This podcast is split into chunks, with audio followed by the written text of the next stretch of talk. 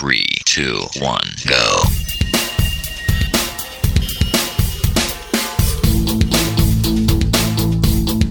Enredando la informática que se escucha.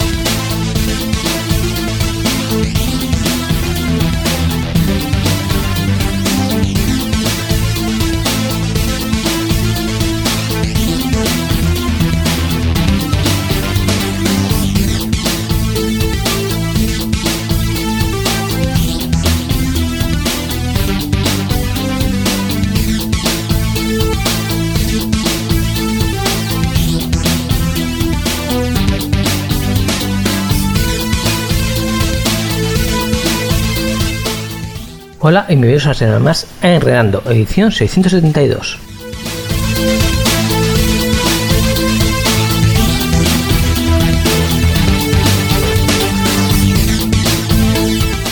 Bueno, si estáis escuchando esto es que habéis sobrevivido a la de calor. ¡Felicidades! Ahora bien, ya sabéis que si ahora hace calor, luego en verano, sí, va a hacer frío. Esto es ley de Murphy. Sobre todo, el frío empieza el día antes de que cojáis vacaciones. Y si habéis reservado un hotel, empezará a llover. Esto, por desgracia, siempre es así.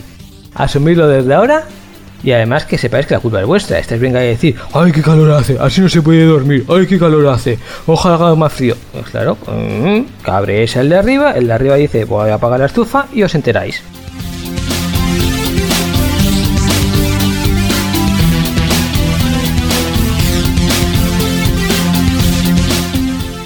Bueno, pues esta semana vamos a hablar un poquito de VPNs, ¿vale? Hemos hablado de ello, pero bueno, hay un caso de actualidad y me gustaría tratar este tema de nuevo para refrescarlo y ponerlo al día. Luego, si nos da tiempo en F1, también hablaremos sobre el tema esto de los routers que han sido espiados, tal, tal. Cómo proteger nuestros routers. Pero eso depende un poquito del tiempo, porque también tenemos que hablar de F1, tendremos que hablar de noticias y tendremos, por supuesto, las encuestas.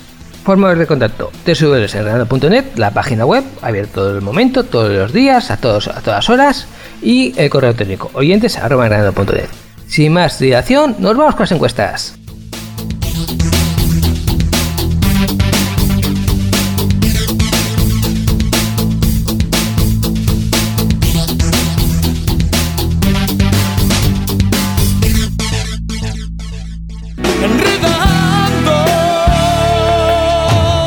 La informática que se escucha.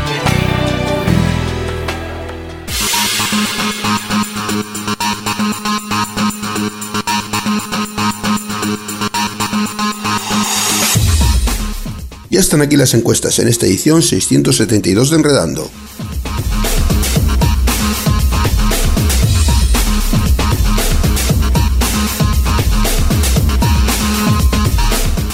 Y comenzamos por la que esta semana ya nos abandona y la pregunta que te realizábamos era, ¿utilizarías un bot de Facebook para recibir consejos sobre la vida sexual con tu pareja? Estos son resultados definitivos, con un 42%, no, es algo muy íntimo, con un 33%, no soy usuario de Facebook, y finalmente con un 25%, no, creo que hay mejores opciones. Resultado ganador con un 42%, no, es algo muy íntimo. Y la pregunta que te realizábamos era, ¿utilizarías un bot de Facebook para recibir consejos sobre la vida sexual con tu pareja? Esta es la encuesta que esta semana nos dice adiós.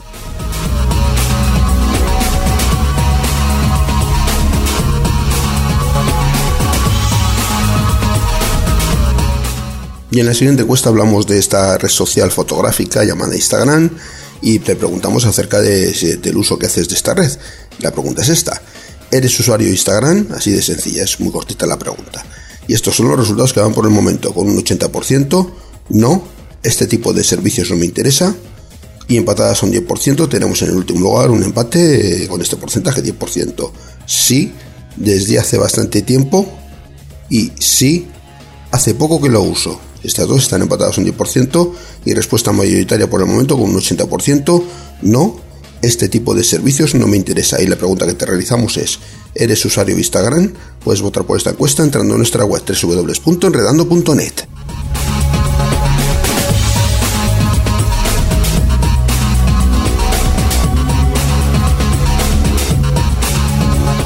Y en la siguiente encuesta hablamos de drones y en concreto la pregunta que te realizamos es la siguiente.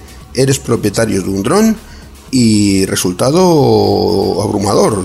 Todo el mundo ha votado por, el misma, por la misma opción, el 100%, a la opción de no, no me interesan estos dispositivos. O sea que nos interesan los drones. Bueno, pues parece ser que la gente, los, fabricantes están tienen unas expectativas que los oyentes de, este programa de, por el momento no, no están cumpliendo, ya que el que quiera vender drones lo va a tener complicado aquí. Eh, en cualquier caso, bueno, la pregunta que te realizamos es, ¿eres propietario de un dron? Puedes votar por esta encuesta entrando en nuestra web www.enredando.net.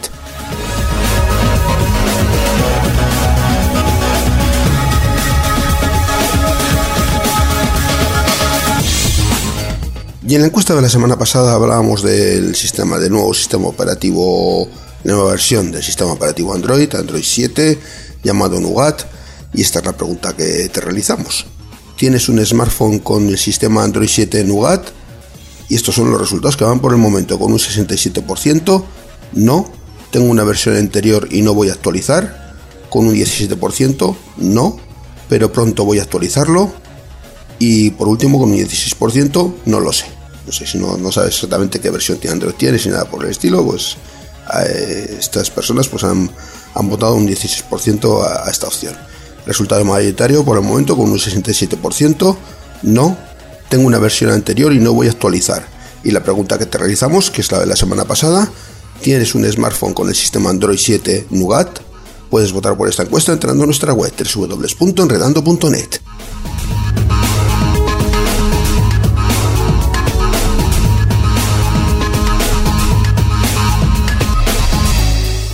Y en la encuesta de esta semana, pues eh, vamos a hablar de ciberseguridad y en concreto, pues de esta falta de profesionales que dicen que comentan algunos que bueno pues que faltan personal personal formado en ciberseguridad para trabajar en las empresas en los sectores público y privado y respecto a esta noticia que pues, ha sido bastante reciente eh, va la encuesta de esta semana y la pregunta es ¿te gustaría convertirte en experto en ciberseguridad como una salida laboral?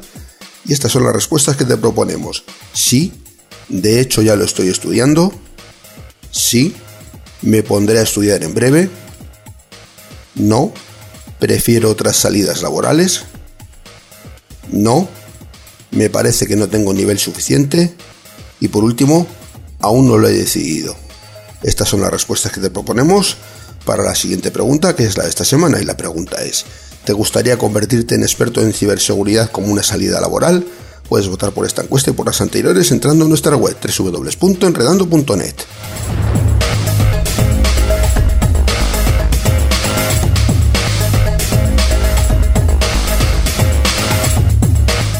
Y ya está aquí nuevamente Mortonauta que nos trae la sección de consultas F1.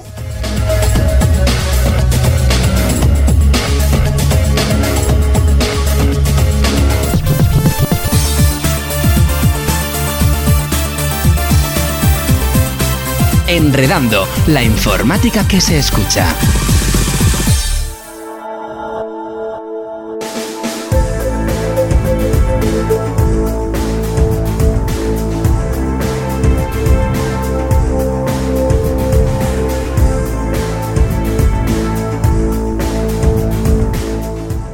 Bueno, la semana pasada eh, una página muy popular llamada Torrent de contenido dudoso, mm, ya sabes estas cosas. Bueno, eh, básicamente lo que tenía es contenido multimedia y según algunos, pues de dudosa legalidad. Vale, ahí no nos vamos a meter los coordenados de estas personas y no quiero que nadie me, pegue un cacharrozo en la cabeza, ni de una parte ni de otra parte. Por lo cual, lo dejamos tal cual. El caso es que de la noche a mañana pues dejó de funcionar. al principio se creía que era un ataque 2, denegación of service, ¿no? Denegación de servicio. Es decir, que una persona, a que no le cae muy bien la página, eh, se, había puesto a llamarla tantas veces, tantas veces, tantas veces, que había vuelto loco al servidor de, que contiene la página. Es algo así como si eh, estáis en vuestra casa y empiezan a tocar el timbre continuamente y bueno, vosotros os tiráis por la ventana o tiráis algo por la ventana o apagáis el timbre, ¿vale? Pues una cosa parecida. Poner el timbre, poner el teléfono, que igual es más, sencillo, que se están llamando cada 5 minutos y al final apagáis el teléfono pues es una cosa de este, de este tipo, ¿no? En plan, plan, tecnológico, lo que hacen es que el servidor se tenga que apagar. Se pensaba al principio que era eso, pero enseguida quedó claro que no. Lo que había pasado es que esa página eh, se había quedado eh, inaccesible desde España. ¿Cómo se consigue eso? Bueno, pues alguien con autoridad suficiente va a las operadoras, Telefónica, Vodafone, Orange, Telecable, eh, la que tengáis, y dice, oye, mira, cuando vuestro cliente intenta hacer esta página, le ponéis un mensaje que esta página no se encuentra. En algunos casos, en algunos países, lo que muestra en el mensaje, y me acuerdo del caso de Megaloa, por ejemplo, era lo mismo, ¿vale? Bueno, pues con sus diferencias, pero en vez de poner una página no se encuentra, lo que te ponía era una página que del FBI diciendo esta página no sé qué, no sé cuántos, un poquito amenazante y que daba bastante miedo. Bueno, pues esto simplemente es un mensaje de que esta página no se encuentra. Eh, ¿La página ha dejado de funcionar? No, la página sigue estando. Lo que pasa es que vuestras operadoras os dicen que esa página no encuentra. ¿Vale? Tan sencillo y tan práctico como eso. Bueno, esto de que las operadoras se han intervenido, han sido una orden, sigue siendo rumorología, no hay nada oficial, ¿vale? Es lo que se está comentando por ahí, y pero oficial, oficial, de momento que yo sepa no ha salido nada no vaya a ser que, que sea que, vamos no vaya a ser que haya metido yo la pata. En ese caso pues lo siento. Sí que sé que está algo Cloudflare algo metido por medio. En qué punto no lo sé. Eso lo he podido comprobar yo personalmente. Pero lo de las operadoras es como supongo que se ha hecho porque es lo más lógico. Y bueno lo que se está comentando pues lo que comento eh, pero bueno que no hay nada fijo en estas cosas. Ya sabéis que últimamente esto es la informática de hace 5 años para acá parece la revista del corazón. Vamos las noticias con cuentagotas con las confirmadas con cuentagotas rumores todas las que queráis pero bueno, al tema. Eh, saco este, este caso en concreto porque me parece muy interesante, sobre todo cómo se ha tratado algunas soluciones que han dado, las que funcionan y las que no funcionan, ¿vale? Más que nada lo, lo traigo por eso.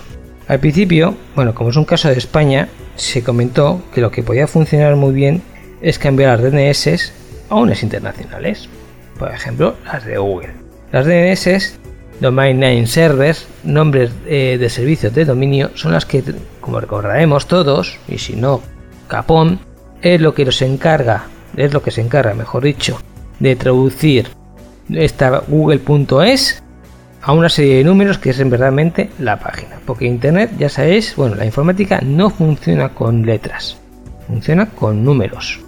Toda letra es un número, ¿vale? Depende de qué código, puede ser binario, alfabeto, tal pero hay así no sé qué, no sé cuántas, pero al fin y al cabo todos son números.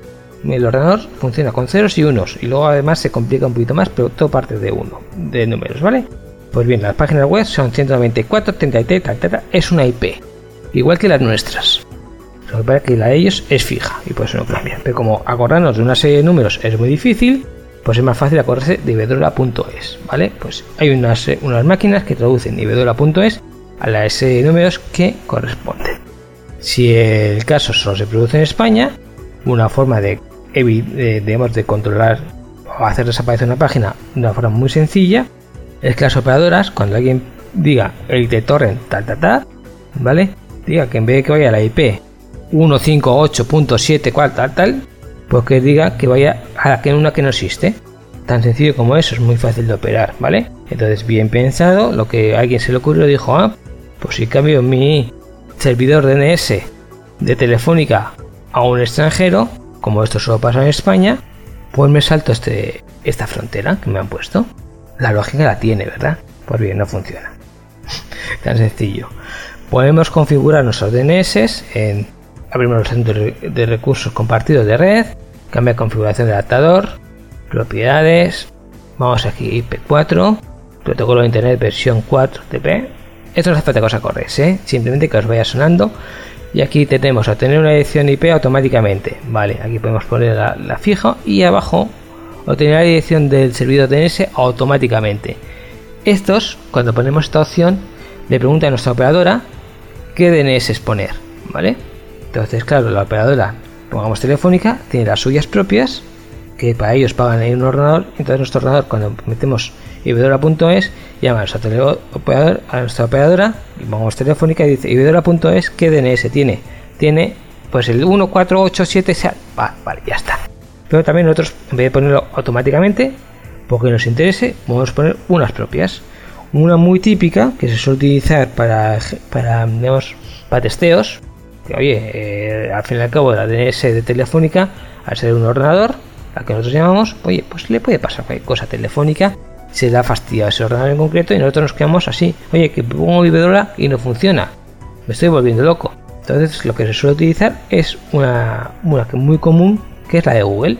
Y es muy sencilla, por eso se utiliza mucho para pruebas, que es 8.8.8. O sea, todo 8. Hay cuatro huecos, rellenamos cada uno un 8 y esa es la de Google. Yo la suelo tener como secundaria, es decir, si mi operadora, pues, eh, oye, se le queda un rayo y explota toda, así yo no me quedo sin internet. Siempre es bueno poner dos de dos operadoras distintas. La segunda puede ser la de Google o puede ser, por ejemplo, si sois de Telefónica, pues ponéis una de Orange. Hala, a tomar viento. Funciona, ¿eh? No hace falta que, que seáis clientes. Simplemente es un ordenador al que vosotros llamáis. Sí que es bueno que vuestro DNS principal quede cerca de casa. Porque si cada vez que tenéis que introducir ibedora.es tiene tiene que ir hasta Estados Unidos la petición y volver, pues perdéis tiempo. Es mucho más fácil que vaya a Zaragoza y que vuelva, ¿vale? Entonces siempre es bueno.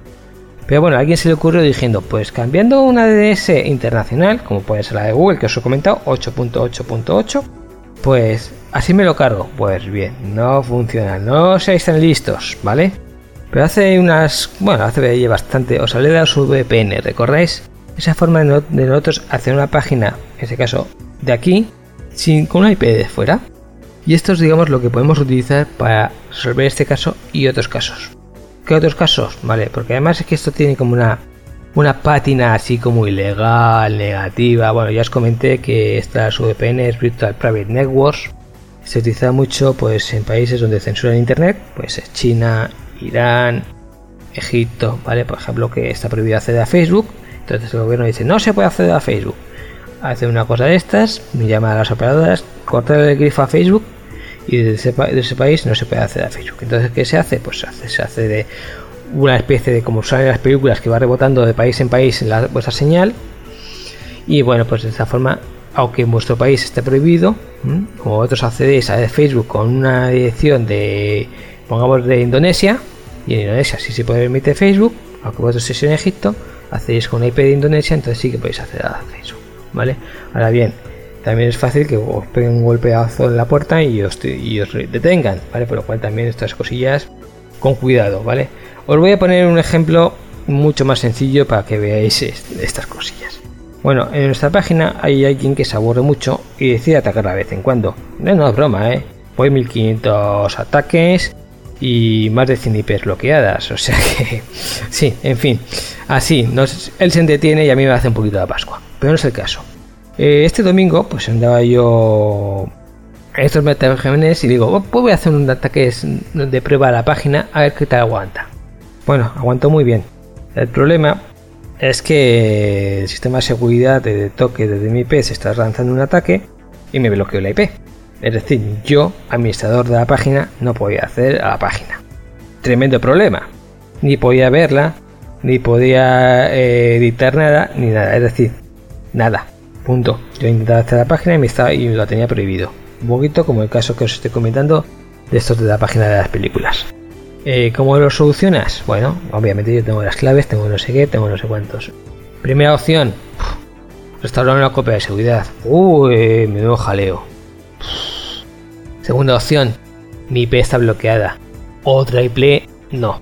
Accedo con otra IP diferente, aunque sea desde Checoslovaquia, ¿vale? Pero accedo con otra dirección y así cojo, entro, no es la IP de la que le he lanzado el ataque, ¿vale? Y cojo, sí que puedo modificar la página, desbloqueo mi IP, salgo de las historias estas y ya, oye, pues puedo, ya recupero la administración de la página.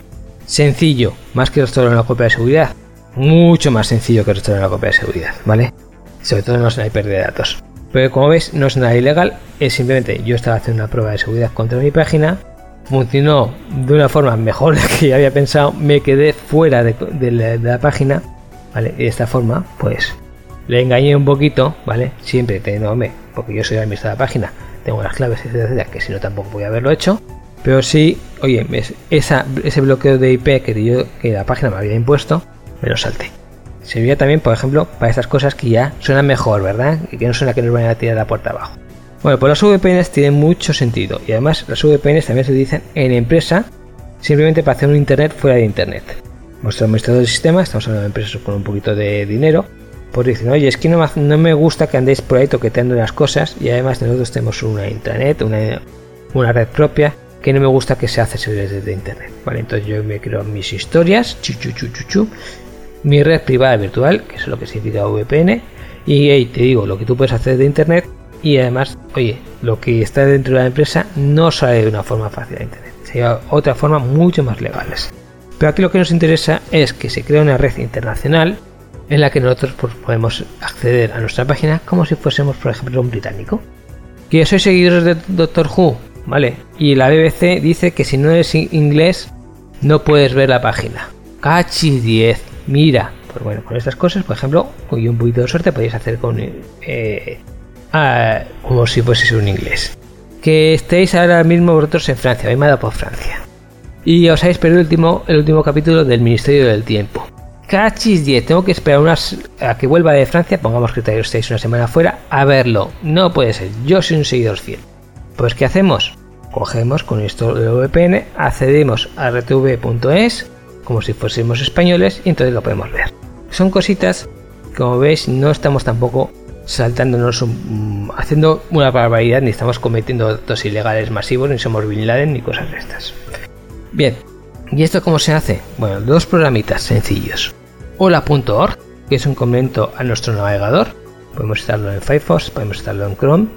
Y así, bueno, pues simplemente lo que os digo, pues decimos, accedemos con desde Francia o el así conocido programa Tor, Tor Project, ¿no? que es un poquito, bueno, que es un navegador independiente propio, igual cuesta un poquito más de configurarlo, pero oye, funciona de maravilla. Eso sí, una vez que lo tengáis configurado y además es portable, funciona de maravilla.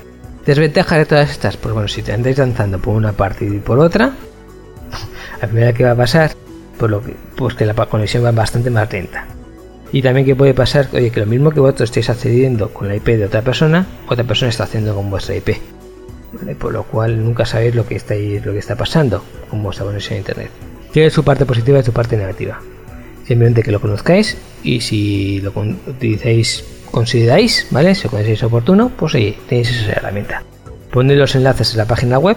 Estoy intentando recortarlo un poquito porque no os va a dar tiempo para el segundo tema. Lo tratemos la semana que viene. Pero bueno, eso, que, digamos que la solución para este tipo, si llegan las VPNs, hola.org y todproject.org, ¿vale? Muy sencillito, las direcciones están y si tenéis cualquier cosita, cualquier duda, me preguntáis qué paso estamos. Bueno, y con esto llegamos al final, recordar la forma de contacto que es f1.agregando.net.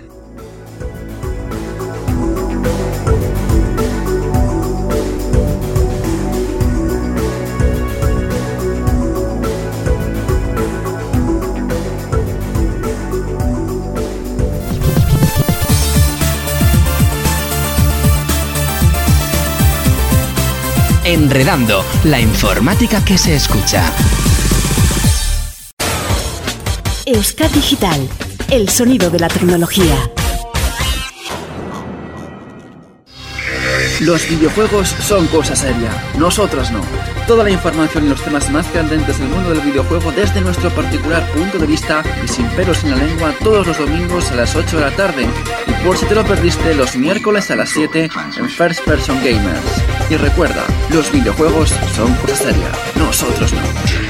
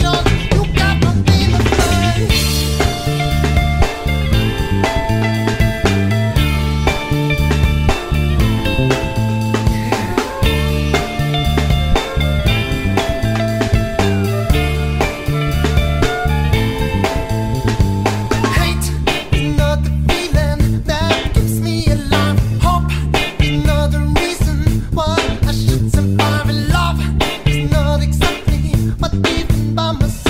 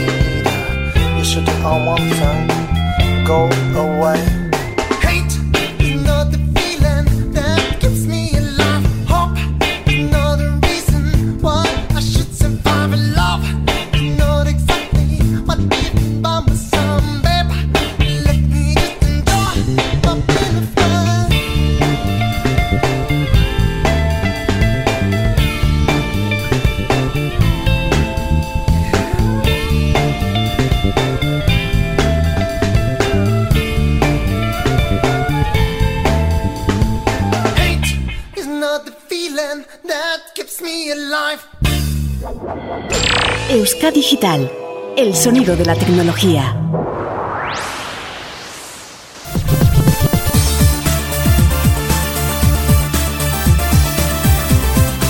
Enredando la informática que se escucha.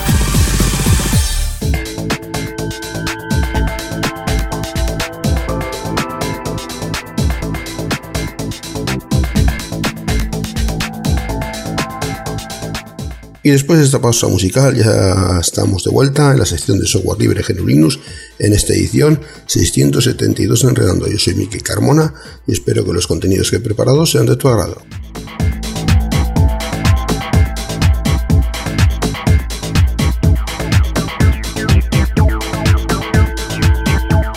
Y vamos a comenzar hablando de Firefox, del navegador de la Fundación Mozilla, Mozilla Firefox, en concreto porque ya tenemos la versión número 54 de este navegador. Y bueno, pues una versión que le han dado bastante publicidad porque dicen que es una versión que va a hacer historia, por, al ser la primera versión con multiproceso. ¿Mm? Eh, dicen eso, que Firefox hace historia con su primera versión eh, con multiproceso y además añaden dejando en ridículo Chrome. eso es mucho decir todavía, pero bueno. En cualquier caso, pues ocho años después de, la primera versión de Firefox, esta primera versión con multiproceso ya está disponible. ¿Mm? Eh, bueno, pues eh, Mozilla lo ha conseguido. Firefox 54 es la primera versión estable del navegador basada en el multiproceso. Eso significa que a partir de ahora cada pestaña tendrá su propio proceso independiente. Esto tiene muchas ventajas, eh, como ya ha demostrado Chrome, que ya que permite meter contenido en un sandbox, en lo que llaman una caja de arena, que no afectará al resto de pestañas ni al sistema. También permite tener muchas pestañas abiertas al mismo tiempo, cada una trabajando de manera independiente. Si una se bloquea, por cualquier motivo, no afectará al resto, o al menos esa es la idea.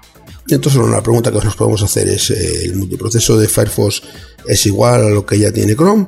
No exactamente. Mozilla ha aprovechado este tiempo para idear un tipo de multiproceso diferente y mejor. El mejor ejemplo es la manera en que ha solucionado el mayor fallo del multiproceso, que es el consumo de, memoria, ya que Firefox consigue multiproceso sin comerse toda nuestra memoria. por, el contrario, el consumo de memoria del navegador de Google, Chrome, es, legendario y se ha convertido pues, en motivo de, de mofa y de, risa. ¿no? Eh, da igual lo que hagamos, eh, cuánta memoria RAM tengamos, Chrome se la come entera, vamos, y todo es porque por cada pestaña, Chrome queda un nuevo proceso para el contenido y un nuevo motor. En cambio, Firefox intenta ser más inteligente e y reutiliza procesos y motores con las en las pestañas abiertas. Por defecto, las cuatro primeras pestañas que abrimos eh, recibirán sus propios procesos, pero las pestañas siguientes que abramos serán asignadas a los procesos ya abiertos. Eh, las pestañas eh, que han sido asignadas a cada proceso tendrán su propio motor, que ya está en memoria, así que no hay que crear exactamente lo mismo para cada nueva pestaña creada. La reducción del consumo de memoria comparado con la competencia es bastante evidente, sobre todo si tenemos menos de 8 GB de memoria RAM. De esta manera se puede conseguir eh, que los beneficios del multiproceso en, comparación con el proceso tradicional y además tenemos eh, más sentido ya que la mayoría de la gente no tiene procesadores de 16 núcleos así que no tiene sentido crear 16 procesos uno, uno por cada pestaña. Este es un sistema fácilmente ampliable y de hecho podemos eh, tocar la configuración si queremos cambiar la cantidad de pestañas que sí recibirán procesos propios. Esta es otra diferencia importante respecto a Chrome, ya que tenemos mucha más libertad para cambiar la manera en la que el navegador funciona. De hecho, Mozilla recomienda que si tienes más de 8 GB de RAM, aumentemos la cantidad de procesos. Si tendríamos un ordenador pues, de último modelo con mucha memoria RAM, pues podemos aumentar esta cantidad de procesos. Eh, para cambiarlo por el momento tenemos que abrir una nueva pestaña e introducir en, la barra de navegación about config y bueno pues tenemos que cambiar el, valor el valor de don ipc process count ¿eh? en, ese parámetro de, la página que aparece en about config pues tendremos que cambiar el número de, de procesos. En futuras versiones eh, se supone que van a incluir, bueno, está previsto que van a cambiar, van a incluir y va a poder cambiar este valor desde el menú de configuración de Firefox. Y bueno, pues este es un paso más de importante, de los más importantes que Firefox ha dado. Eh, ya Mozilla presume de que sea la mejor versión del programa en su historia. Es pronto para decir eso, pero lo que seguro es que va a cambiar las cosas. Y eso es el principio. Para los próximos meses también se espera una renovación completa de, la interfaz.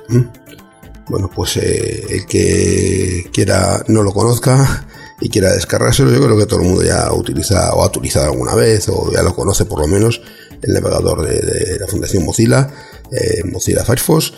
Pero bueno, para el que no, pues eh, voy a dar la página oficial del proyecto de, de Mozilla, que es www.mozilla.org.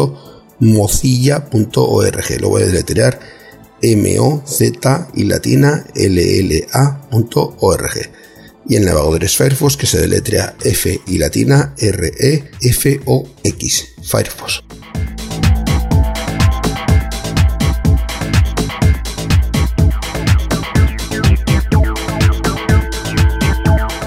Pasamos a otro tema y vamos a hablar de un programa que está integrado dentro de una, de una suite llamada KDE Edu para de software educativo y en concreto vamos a hablar de, hemos hablado de varios programas de esta suite en diferentes, hace varias semanas, en diferentes semanas. Y ahora vamos a hablar de uno en concreto que me ha llamado la atención, me ha gustado, que se llama K-Geography. K-Geography, eh, como podemos imaginar por la K, eh, está de Edu o KG, este K-Geographic, todas ellas, todos estos programas y esa suite está pensada para ejecutarse en el escritorio KDE y bueno, pues eh, vamos a empezar dándole una dirección eh, de la Wikipedia, una página muy sencillita, s.wikipedia.org barra wiki barra kgeography. Igual de letrearlo, K, G, E, O, G, R, A, P, H, Y. Por supuesto, esta dirección va a estar también en, en la página de Enredando, pues para poder entrar en ella y ver esta información que voy a comentar eh, a continuación. En esta página de Wikipedia nos comentan que K-Geography es un programa de software libre que permite a los estudiantes aprender conocimientos de geografía y que forma parte de KDE, como hemos comentado ya, eh, y que está integrada, esta la versión actual, en, la, en KDE Edu. permite navegar sobre distintos mapas, este K-Geography, al hacer clic nos mostrará la división política y la bandera de cada nación, y la capital también se mostrará. Eh, además de los fines educativos, eh, K-Geography puede, se puede utilizar para evaluar los conocimientos. Cuenta con cinco juegos.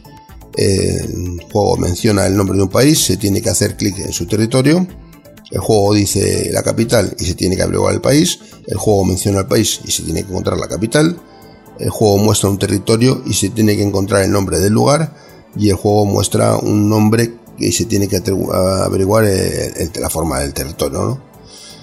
Y bueno pues eh, aparte de pues dar esa información viene bien también pues para saber cómo si estamos si, andamos bien de geografía eh, la última versión estable es la 0.4.2 parte del KD 3.5.5 este software educativo publicado programado en C++ y bajo licencia GPL llamado K-Geography.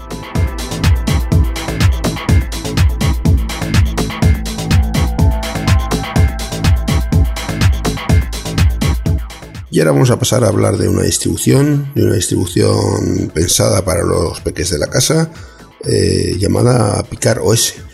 Y bueno, ya he hablado hace bastante tiempo de esta distribución, me vuelvo a ella porque bueno, tenemos una versión 2017 de esta distribución Picar OS. En concreto, hablamos de esta actualización, pues que bueno, pues recientemente una de las distribuciones educativas más populares pues ha actualizado, pero además es una de las distribuciones educativas que tiene su origen en España y esta distribución se llama PicarOS. PicarOS 2017 incorpora bastantes actualizaciones y programas nuevos. Esto hace que la distribución sea más fácil de, utilizar y compatible con más hardware, tanto viejo como nuevo. PicarOS nació del proyecto Galpo Minino. Eh, al igual que esta distribución, PicarOS se basa en Debian y está destinada para equipos con pocos recursos. Eh, en esta distribución se ha actualizado los paquetes de firmware, eh, el navegador Firefox, Chrome y XORG, entre muchos otros. Además han incorporado programas nuevos como Lenmus, Caden Live, eh, Bingo Edu, Pica Palabra y Fotopuzzle, entre otros. esta versión de PicaOS seguirá conteniendo imágenes de instalación para las plataformas de 32 bits y para plataformas de 64 bits pero no tendrán la última versión del kernel, sino que contendrán eh, la versión 4.6 del núcleo. Y, y también tendrán el kernel 3.10 para quienes aún lo quieran utilizar. Es decir, no utilizaremos el último kernel que es la versión 4.11. Eh, junto a estos programas y versiones, los desarrolladores de PicarOS han incluido diversas herramientas para gestionar las aulas de informática o las clases. Entre ellas está la posibilidad de, de comprimir archivos eh, PDF, eh, gestionar las clases con Guayara o el recuperador de archivos de tarjetas SD, pendrives, etcétera, para casos de emergencia.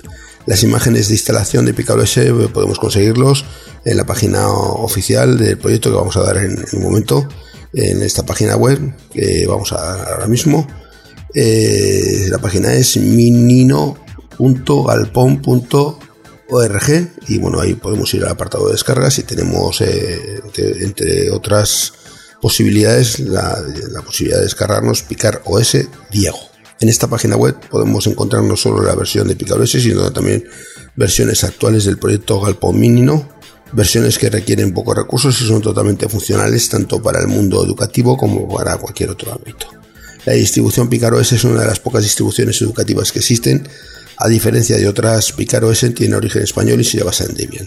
Dos garantías importantes para muchos colegios y profesores que buscan una solución para sus aulas. Eh, bueno, pues hemos dado la página web, por supuesto, de, este proyecto PicarOS, la página de Mini, Minino, eh, Galpón, minino.galpón.org y bueno, pues eh, esta distribución, si estáis interesados en temas educativos o una distribución pensada para los más pequeños de la casa, pues esta es vuestra distribución y ya podéis probar eh, porque ya tenemos esta versión 2017.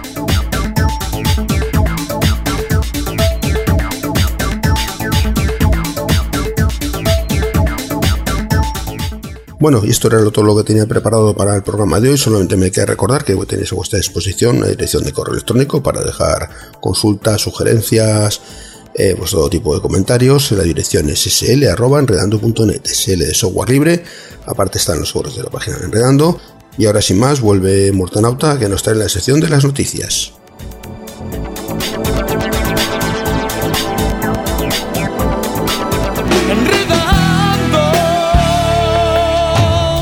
La informática que se escucha.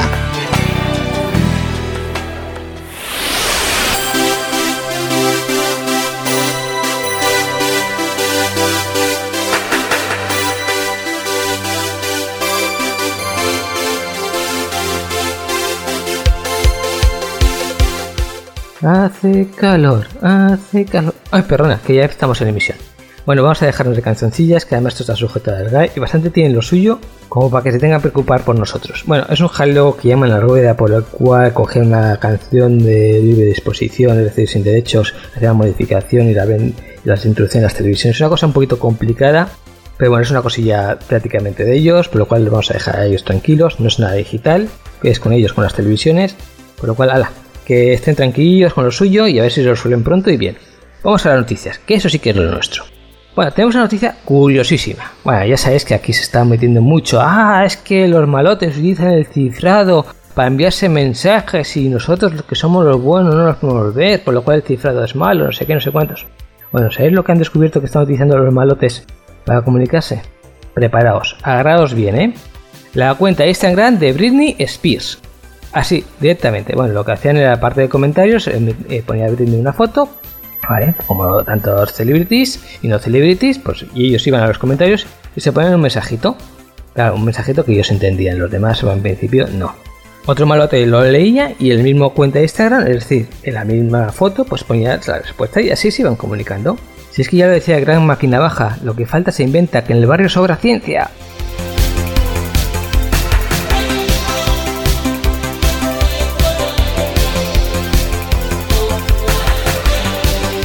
Firefox ha sacado una nueva versión. Bueno, esto de por sí ya no es noticia, que un navegador saque una nueva versión es algo que pasa prácticamente un día sí y otro también. Pero bueno, en esta versión, que es la 54, Firefox ha metido una novedad interesante.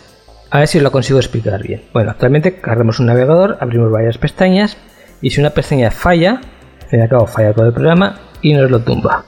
Lo que ha incluido Firefox ahora mismo es que cada pestaña se trata como un proceso independiente, de forma que A, consigamos que vaya más rápido eso es lo que prometen. Pero sobre todo que si falla una pestaña ya no nos tumba todo el navegador como pasaba antes. Si tenemos igual 10 pestañas abiertas y perdemos todo. No, ahora solo falla esa pestaña. Podemos cerrar independientemente y seguir navegando.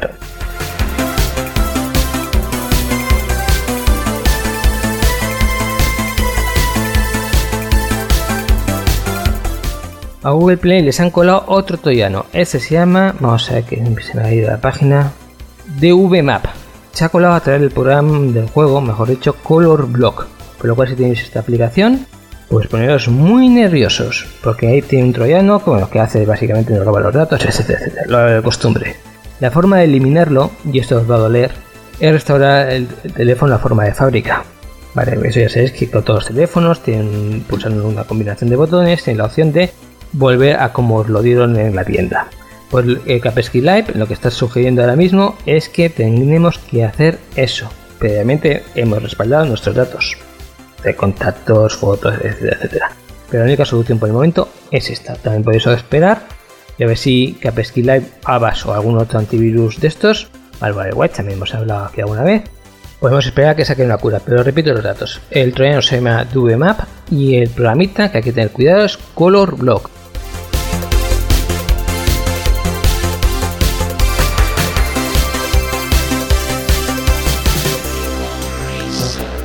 Y vamos a seguir con la seguridad porque en la tribuna de Sociedad y Empresa organizada por Mafre y Europa Press, el subdirector general del Centro Criptológico Nacional del CNI, Luis Jiménez Muñoz, ha incidido en la carencia más importante que tienen tanto las administraciones públicas como las empresas. Actualmente es la falta de personal con conocimientos especializados en ciberseguridad.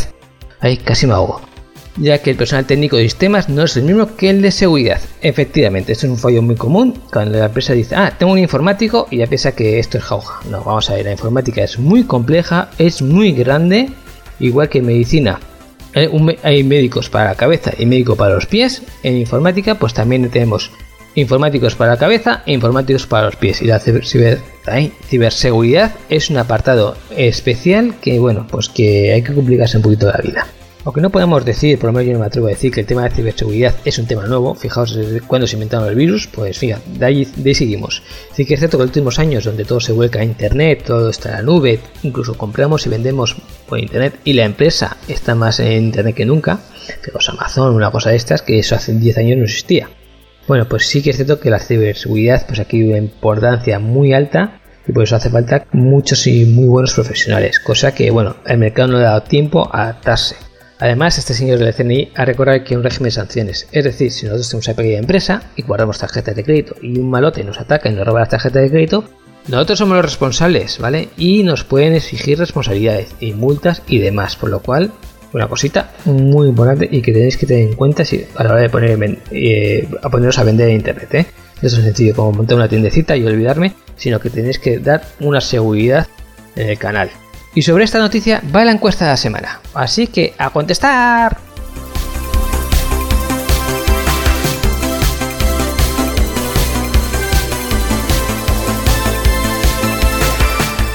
Y vamos a seguir con la seguridad porque el Skype ha sido hackeado y ya, me, ya os vais a decir aquello. ¡Oh, no! Otra vez cambiado la contraseña. No, no, los tíos van por diferente.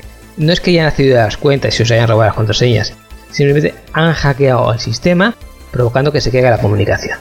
Por lo cual, si en estos días habéis tenido problemas de, oye, el Skype parece que no, que no va, no, es cierto, el Skype no va, ¿vale? Pueden ser unos hackers portugueses que han encontrado un fallito y lo están explotando. Por supuesto, cuando veáis esto, posiblemente el parche ya habrá sido arreglado. Pero bueno, estos hackers, después de atacar Skype, han dicho que el siguiente paso va a ser Steam, la plataforma de videojuegos, por lo cual tendrá. Hoy vais a quedar sin una partidita. Por la parte positiva, si mientras sea más la cosa, sigue siendo una simple molestia. Eh, sí, un incordio, todo lo que queráis, pero bueno, por lo menos no os van a hacer un cargo de 300 euros en la cuenta, ¿vale? Me hablo por la parte buena.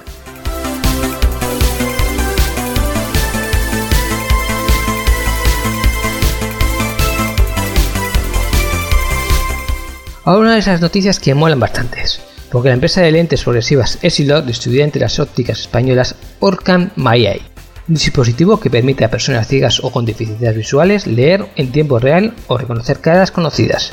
Su funcionamiento es posible gracias a una cámara conectada a una altavoz que convierte la información visual en audio en tiempo real, es decir, la gafa de toda la vida con una cámara en una patilla que es la que se encarga de leer por nosotros. Bueno, en España hay casi un millón de personas con deficiencias visuales. Yo también tengo gafas, por lo cual no sé si estoy incluida en ese listado o no, pero bueno, que sí, que veis que son bastantes. ¿Cómo funciona? Pues esto también está bastante bien pensado.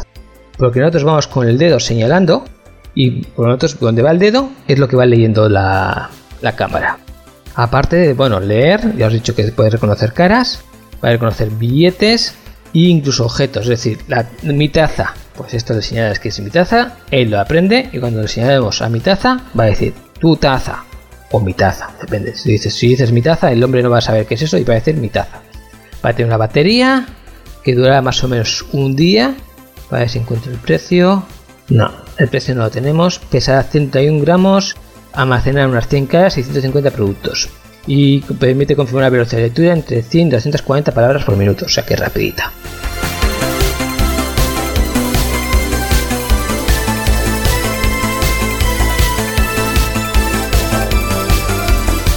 Ahora una de cal y otra de arena para los chavales que han empezado las vacaciones, porque primero vamos a empezar con la mala noticia. Walimba, para que no se os olvide la ortografía, que me la tenéis un poquito desangelada. Walimba es una plataforma online española para compartir las faltas de ortografía, para que escribáis bien. Se escribe con W siempre. Walingua, ¿vale? Un poquito raro para ser español, es cierto, pero bueno.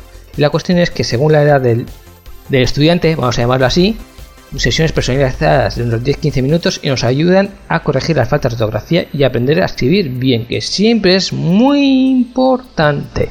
Y ahora, después que me habéis tirado algo a la cabeza, pues viene la parte positiva. ¿Os acordáis en el pasado lo bien que lo pasasteis con Pokémon Go? Que estáis ahí todo el rato cazando Pokémon. Bueno, pues se han cerrado durante un tiempo los, eh, los gimnasios para sacar actualizaciones y que sea más colaborativo, por lo cual este verano también podéis cazar Pokémon.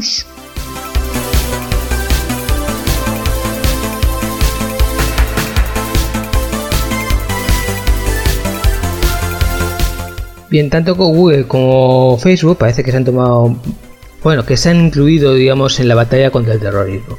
Así, para que ninguna de las dos plataformas sean canales de comunicación de estos elementos, por de alguna forma, pues eh, Facebook ha sacado una inteligencia artificial que lo que hacer es revisar los mensajes y lo que encuentre algo sospechoso, le mete tijetazo. Google ha optado por otra vía, en vez la inteligencia artificial, que bueno, que también no descarto que lo utilice, pero ha dicho que va a ampliar el equipo humano, es decir, va a meter más personal que le esté revisando los vídeos a ver si eso se puede ver o no se puede ver. Aparte de esta noticia no la tengo confirmada porque solo la he visto publicada en un medio y es suficientemente rara como para igual sea bulo. Bueno, pues se comenta, se rumorea, se publica, ¿vale? Que, eh, bueno, pues le, Facebook está, bueno, igual que Google está con inteligencia artificial, eso ya lo sabéis, y la inteligencia de Facebook se la han puesto a hablar con los chatbots de Facebook. Es decir, ya sabéis, estos bots que tienen las aplicaciones propias para hacer sus cosillas, bueno, que tú puedes hablar incluso con ellos. Bien, pues ha puesto la inteligencia artificial a hablar con estos bots de Facebook, ¿vale? Y en principio ellos mismos, ¿eh? Y por supuesto había gente mirándolos. Y hay un momento en que la gente mirando dice, no sé lo que está escribiendo esta aplicación, ha desarrollado su propio lenguaje de comunicación con los bots, pasando automáticamente de los programadores. En ese momento los programadores cortaron la comunicación, pero a que da un poquito de miedo que la máquina sea capaz de hablar con la máquina sin que nosotros nos enteremos. Mm, Terminator total. De hecho, la primera película que yo vi de este tipo era de un ordenador yankee que se comunicaba con un ordenador ruso y montaba en la de Cristo en Gloria van por ahí los tiros. Pero en fin, esto ya os digo que está sin confirmar, ¿eh? O sea, sí lo he visto publicado en un sitio, pero no lo he visto en más.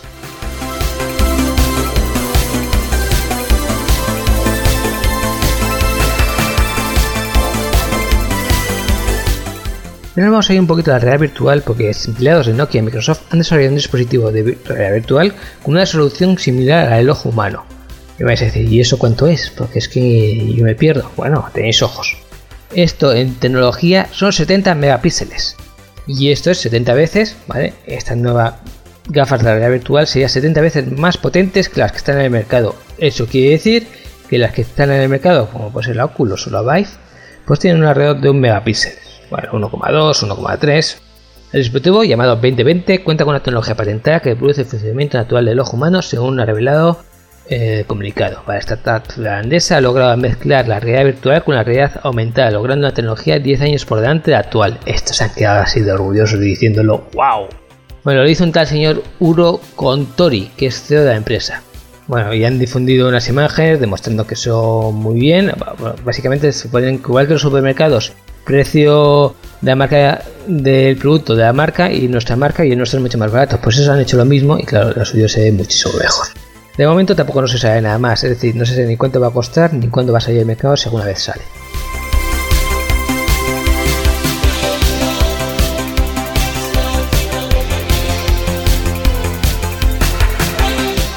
A Pirate Bay se le están poniendo las cosas muy difíciles. Bueno, en el caso de nosotros en España no nos afecta gran cosa porque esto creo que está cortado en España desde 2015. Es decir, que si intentamos acceder a la página desde España pues no podemos, pero sí se podía desde otros países europeos. Ahora bien, ahora la Unión Europea lo ha hecho a nivel global y esta página no es deseable y ha pedido a todo el mundo que le corte el grifo, por lo cual en Europa va a ser muy difícil acceder a esta página web. Recordemos que otro grande del, digamos, de los activos torrent, de, los almacenes torrent, que fue Kickass, pues también se ha cargado hace como un añito más o menos, igual seis meses, un añito, por lo cual estas grandes páginas que digamos tienen una biblioteca terrible, pues están cayendo una tras otra.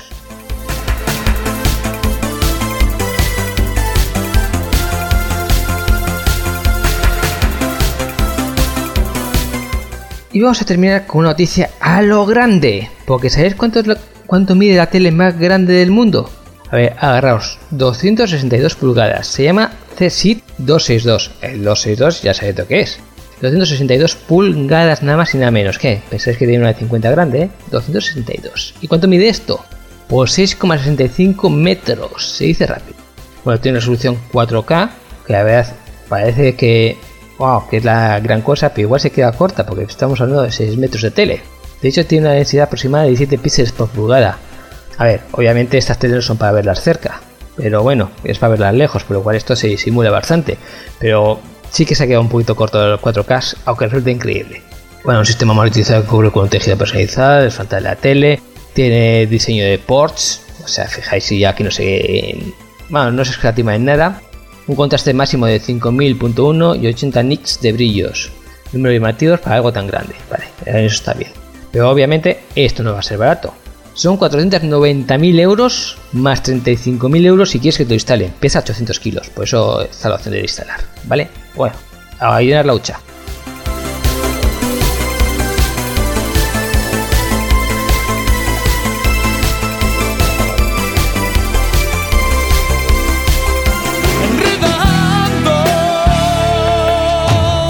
La informática que se escucha.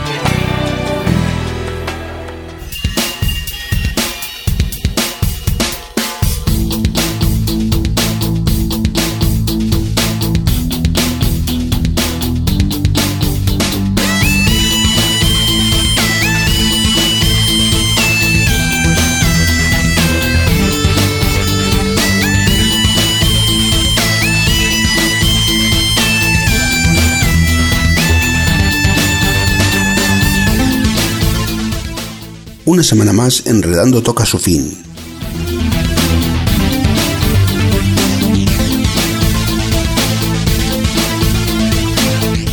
Pero si quieres contactar con nosotros puedes visitar nuestra web en www.enredando.net o a través del correo electrónico en oyentes@enredando.net. Repetimos, oyentes@enredando.net.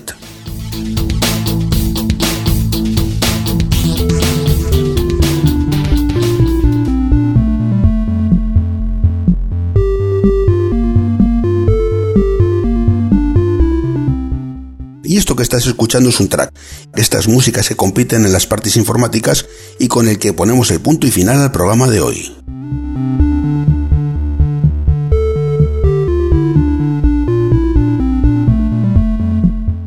Muchas gracias por haber estado ahí y recibe un cordial saludo de todos los que hacemos que Enredando llegue hasta ti. Hasta la semana que viene.